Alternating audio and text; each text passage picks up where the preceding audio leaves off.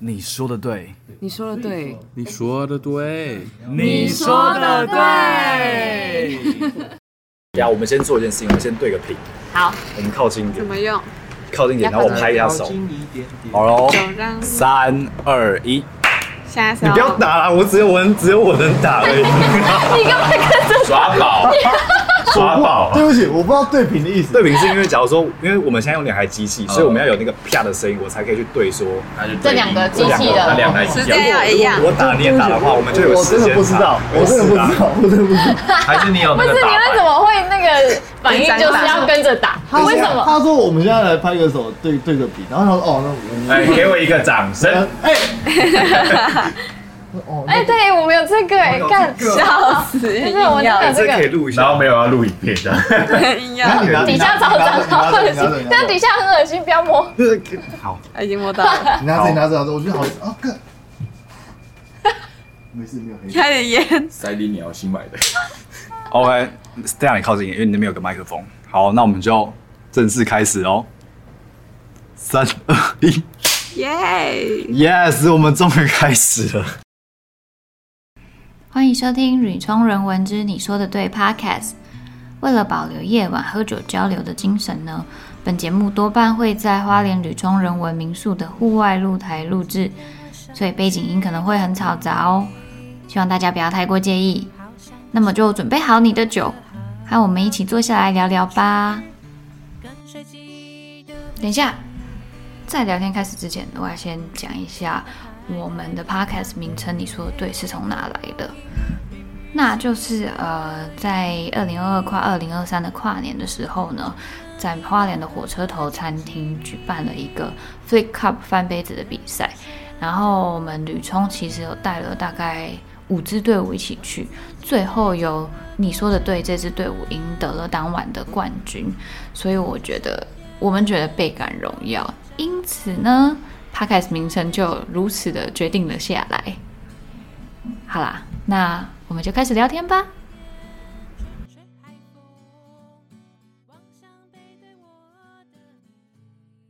好，那我们这一集要讲的就是跟青旅有关系的东西。我呃，我我有一点想要先讲一些跟青旅相关的知识。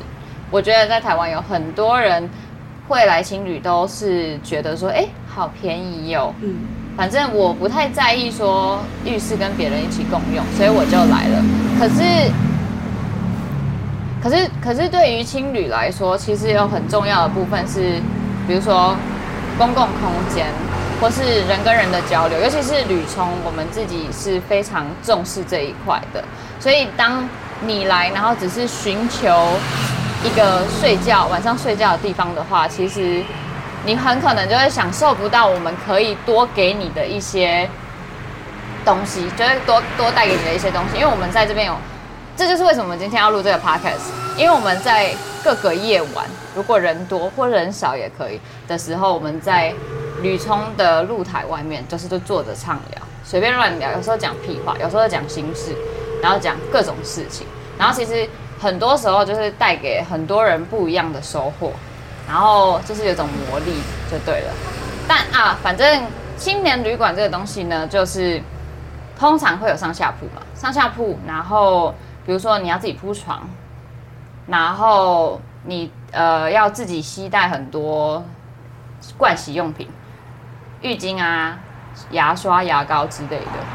然后我们其实非常希望是里面房间里面不要有电视啊，因为重点是你要跟其他的人互动交流，不是哎你来这边看电视。如果你真的想要看电视的话，你真的可以去住饭店，或是去住其他民宿这样子，对啊，所以就是呃，我觉得要来青旅的可能要保持着一种要有一些心理准备，像是你住在宿舍里面的话，一定会可能会不小心遇到有很多人在打呼，有可能嘛？因为你就不知道谁会打呼，谁不会打呼，然后 几率超高。对对对对对，打呼啊，或是有些人他可能很早的车要出门啊，然后就很早的开始起来收洗洗数数、洗洗数数的，就是你要有那种准备说，哎、你可能会被吵到，或者说如果你真的睡眠品质没那么好的话，就会建议大家携带耳塞。对啊，但基本上每一个青旅可能它都会有提供耳塞，有些免费，有些可能要收一些费。如果你比较重视卫生的话，你就可以自己带。我觉得这是一个蛮不错的。那我们要问一下其他青旅工作伙伴，有没有对于就是青旅方面想要来体验青旅的人的建议？我觉得在开始之前，我们应该要先自我介绍，让我们了解一下在场有几个人，然后你们如果不想要就是露名，然后露脸的话，你们可以就是就是说我们是什么什么，就是自己取一个匿名，然后说我在青旅工作了几年，这种感觉。诶，好，先先开场了这么久，然后才介自我介绍。我是 Stella，然后我是吕聪的管家。对，反正有来过吕聪，这两年有来过的话，就会认识我。全名是吕聪人文，在花莲。一直讲吕聪，吕聪。下一位，你在干嘛？很久，快讲，你就直接讲话就好。哦，我在讲话是吧？OK，呃，我叫破头。呀，头破掉那个破头，我在青旅，算是两年，对我现在当小帮手。呀，在你在哪里当小帮手？雨冲人文，下一位，我我还在呃台北的某一间青旅在职，所以我不太方便直接讲我的名字，也不太方便透露是哪一间公司。对，我叫 K，那你在青旅任职多久了？在青旅三年，三月就满三年。那你有打工换宿的经验吗？有，我大二的时候就打工换宿过，然后也有在旅冲这边打工换宿过。好，下一位，好，Hello，我是汪贼，然后我也是吕聪的老客人，然后我在去年二零二零年、二零二二年的七月，我在吕聪人文当小帮手，快一个月。刚刚大家有听到打的声音吗？是我们开啤酒的声音。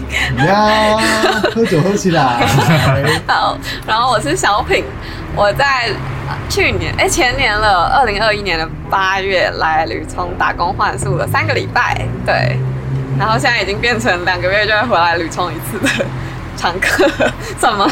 算是算是 对。对，好，那我们把主持棒交还给 Stella。哦，好，其实哎、我刚刚忘记讲说，我其实待青旅这个产业已经待六年，对，好扯已经超过六年。六年，对，那因为我就是从第一次进青旅这个产业之后，我就觉得说，天哪，这是世界上最棒的工作了，所以因此从此就没有离开过。怎么应该说会一应该会一直做下去，最棒的点是什么？因为我很喜欢跟别人聊天。哦，我喜欢帮助人，我喜欢跟人接触，喜欢认识不一样的人，喜欢就是大家就对大家脑袋里的东西很好奇。我觉得这件事情会带给我很大的能量，就是我觉得呃人与人的互动就是这样子，你会互相的把能量交换出去，我给出我的能量，然后你给出你的能量，然后我们就会做一个所谓的能量交换。然后我觉得这个东西是很有灵性，很棒的。就是我很喜欢人这个东西，这个动物快点 Q Q 别人。啊，对，呃，我们另外两位就是啊，我先问现职还在，台北某旅宿业的 K，为什么会在旅宿业工作？为什么在青旅工作？呃，最一开始其实，呃，我在进青旅这个产业之前，我是做电子零件的业务。对，那不排斥这个工作的其中一部分原因是我喜，呃，我蛮喜欢跟人交流的那个时候啦。对，但我又不喜欢业务那种，好像为了呃有利益关系的。是为了要卖你什么产品而跟你打好关系的那种感觉，所以我后来才想说，哦那我就跳到一个像是青旅这样子的产业，其实好像蛮适合那个时候的，所以我选择进到这个产业。就是主要那个时候是喜欢跟人交流。那现在呢？对啊，我们要发问犀利的提问，现现在吗，还喜欢吗？现在我现在我们是犀利组，我现在看到人其实就蛮厌世。对，所以我在去年的十月，就是跟公司的主管提说我要转房务。房务对对对就不用社交的对对，不太需要社交。哦，然后工作的时间也比较固定，因为像旅宿这个产业，就是会所谓的有早晚班，甚至有些是二十四小时的。那我们房务的工作时间就比较固定，就是早上的九点半上班，然后六点半就下班了这样子。嗯，等一下我要问，继续问犀利的问题，那薪水有落差吗？房务跟又需要 social 的，呃，薪水，我觉得在我身上蛮幸运的是，因为我自己还有负责其他额外的 project，就是比如说我会做财务相关的东西，对，所以薪水的部分我是没有做任何的调整，呃，就是没有降低啦，我觉得这样也算是好的啦，嗯也算是蛮符合我现阶段的期望，我觉得 OK，所以到现在都还是一直在做房务。对，到现在都还是。好，那那但我可以分享一个，就是因为呃我在某一个时期有也有转做房屋。其实我觉得可能做柜台做一段时间之后，你可能就会有一种社交疲乏，然后会需要哎转换一下的那种感觉。然后那时候我转做房屋，可是我房屋不是在青旅做的，我那时候做商旅的房屋。我可以说，我在商旅做房屋的时候，薪水比我在做柜台的时候还要好。所以，所以其实它跟你的那个你是怎么样的形态有差，因为青旅其实说实在的不太赚钱。嗯，对，所以我们青旅员工们的薪水普遍都还蛮低的，因为真真的没有办法跟大饭店去比。他大大饭店他们自己很有规模，然后有一些阶层在，所以你基就只要慢慢的爬上去，你的薪水是是稳稳定可以上升的。但在青旅可能你可能会就像 K 说的。他如果没有那一些其他的专案在身上的话，他可能薪水会卡在某一个阶阶段，就没办法上去了。平均就是基本薪资，然后可能以房屋来说的话，可能最多最多就是差不多三万二、三万三这样子。嗯，其实没有很高。嗯，但是表示这个产业有一些魅力，即使薪水没有到太高，还是很多人想要进来。像三位都还是留在青旅的产业，这样吗？没有没有，也但感觉大家有点面有难色。尴尬，要讲话吗？破头。我刚离职。破头真的是现场最开心的一好位，多因为他离职了，一身轻。那这代表有更多故事可以分享。哦，对，但我也不算一直都在青旅啊，我大部分都是做民宿的管理阶层。嗯，对，当初没有选择青旅，是因为我很喜欢青旅，我不想要因为就是我待在青旅这个行业，青年旅馆这个行业而讨厌这个工作，而讨厌这个工作。对我，我还是喜欢他的原本的本质，就是交朋友。就像刚刚 Stella 讲的，就是交朋友，然后可以就是交换，呃，不一样的想法，不一样的就是一些就是文化。对，对我而言，这是非常非常宝贵的，所以我希望它保存下来。所以我现在来到吕冲人文 小帮手，呀，现在陷入一个尴尬的沉默。突然不知道该接什么话。不然我来分享一下为什么我们会最一开始的时候会选择青旅这个产业，然后也持续的留下来。哦，其实最一开始就是，呃，以职场来说啦，这个产业同事之间会比较像朋友，比较不像一般的职场。对，就是我们之间，呃，同事彼此之间不太会有太多的明争暗斗。嗯，对对对，嗯嗯，我们就彼此是工作上的伙伴，然后私下也可以是朋友。那如果有一起休假的话，我们也可以一起出去玩。嗯，蛮常一起出去玩的。，对，那我们这个产业主要都是休平日嘛。那平日的时候，我们可以一起排休，一起出去玩。那平日外面也都人都比较少，尤其是住房也比较便宜。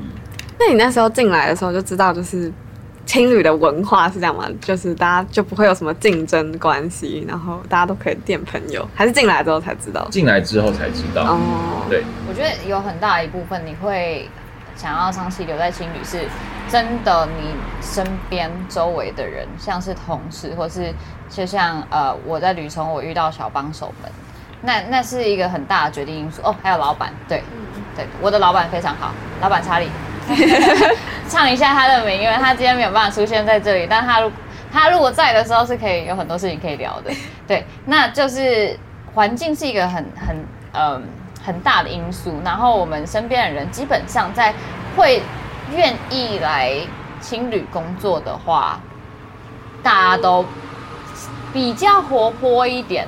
基本上我们不讲小帮手，因为小帮手比较他们的决定性因素比较不一样。可是你如果会想要在情侣工作，你可能就是会有这个概念，说，哎，我可能即将会面临到很多人。那所以如果你不喜欢人的话，你就可能不会想要进入这个产业。然后当你喜欢跟很多人相处的时候，所以就会变成说，我今天就算呃，我有些同事他没有上班，可是我今天有一些客人，大家想要一起出去玩，我就会可以打电话给我没在上班的同事说，哎、啊，你今天有没有空？我们要不要一起出去？他就会说好，然后我们大家就可以一起出去玩，即便我们其实并不是在工作，但你还是会很享受，就是跟大家一起出去玩的那种时时刻。但是在心理工作真的很需要热忱吧。就当你面对很多人的时候，不，并不是说你面对每一个人都是很好，你知道，嗯就是有些人他可能跟你气场不合，有些人我们讲客人，有些时候他们也并不是所有人都是一个，嗯，他他来的时候心情很好，不一定他来的时候心情很好。那他心情不好的时候，他会做什么事情就不一定嘛。有些人心情不好的时候，喜欢就就会喜欢拿别人出气或什么之类的。哦我现在讲的有点太直接了。你有被出气过吗？说出来。指名道姓说出来，我要听，还要听到那个人名字。有啊，所以就我们在情侣工作一定有啊，OK，如果事件对，如果你在柜台工作的话，你一定有被顾客指责骂的时候，即便那一件事情错的不是你，但因为今天你站柜台，你就是戴罪羔羊，你就是要站在那边被骂。然后因为他很生气，所以他也不管你，他就是要骂。那你就知道啊，不好意思，不好意思啊，叭叭叭叭叭，什么什么什么之类的。然后顶回去会怎么样？顶回去，我觉得顶回去这件事情要看老板。哦，对今天现在我的老板查理，他可能会挺我，我知道他会挺我的状态下，我就可以去拒绝客人一些事情，但我不需要跟他一起生气，但我可以就理性的跟他沟通，他跟他说，如果今天你不喜欢我们家提供的呃住宿空间或是服务的话，我退你钱没关系，你去找其他的住宿。但那真的要看他态度好不好。他如果态度好，我就说那我帮忙你找；他如果态度不好，我就不管他。你可以呃在我们这边用我们的 WiFi，然后自己就自己找，就我不管你，我反正我就退你钱嘛，你跟我就无相关我取消你的订单，你取消订单，我取消订单都一样，反正我就退你钱，对啊。所以就是很看老板。那如果老板就是觉得客人至上的话，那身为员工的我们就很难去做这件事情，我们不可能跟顾客硬对硬碰硬，你只能忍气吞声，然后跟他说不好意思，不好意思，然后怎么样怎么样，那不然，然后就开始后面要讨论说，哎、我们要给客人怎么样的补偿啊，或什么之类的，对啊，所以吕聪认为的老板查理非常棒。对，查理查理非常棒，那我们要请破头或是 K 分享分享 OK 啊 OK 的故对啊，事。我们这么快就要进入这个环节了，犀利的环节。我要先开酒了，已经离职的，讲起来没有利益冲突对对对对对，不如就你先分享吧。但我觉得都是讲客人应该也没差，就嗯，OK 哦，讲不完呢。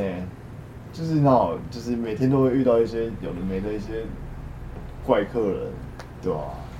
但印象深刻的还是有几个啦，就是那疫情期间，其实台湾人没什么在就是出去外面住，但是还是会有一群一些人就硬要来住你的民宿，然后呢又又不了解一些规则，就是我们的旅宿的一些规则，然后来到现场呢，就是跟你吵说，啊现在又没人，为什么不给我一点折扣？啊现在又没人，为什么不给我换大点房间？啊现在又没人，为什么不让我好好度过这个晚上呢？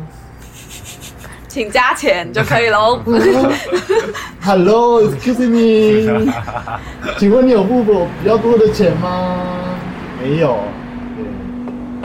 对就其实我们就算没有人，我们要付的成本还是一样。我们没有，并没有因为就是旅客比较少，所以就是清洗床单被品的厂商就会少算我们少算我们钱，并没有，我的成本并没有减少，所以我怎么样要去就是帮你就给你更大的折扣，我真的给不起，真的。有没有一些比较实际的案例可以分享？我觉得在旅冲，呃，因为我在青旅的这六年，我不是只有待在旅旅冲人文花莲，因为旅冲人文在花莲，那我在台北也待了一段时间。说实在，真的有遇过什么要求折扣的，就是通常是那种他会走进来，你可能看过他几次，觉得有点眼熟，然后他知道你也认识他，他可能从你眼睛里看出，哎，好像有点熟悉，然后他就会跟你说，我认识你们老板啦，你们老板上次都给我那个什么价钱呢、他都给我打折，哎，你也要给我打折啊。然后这时候你就会觉得很为难，因为你真的看过他。可是，呃，我个人比较喜欢用的态度就是说，那我可能要问一下我老板，或是我真的就是真的去问一下，假装一下或什么之类的，因为真的，我觉得既然你已经这么常来的话，你就知道价钱是怎么样。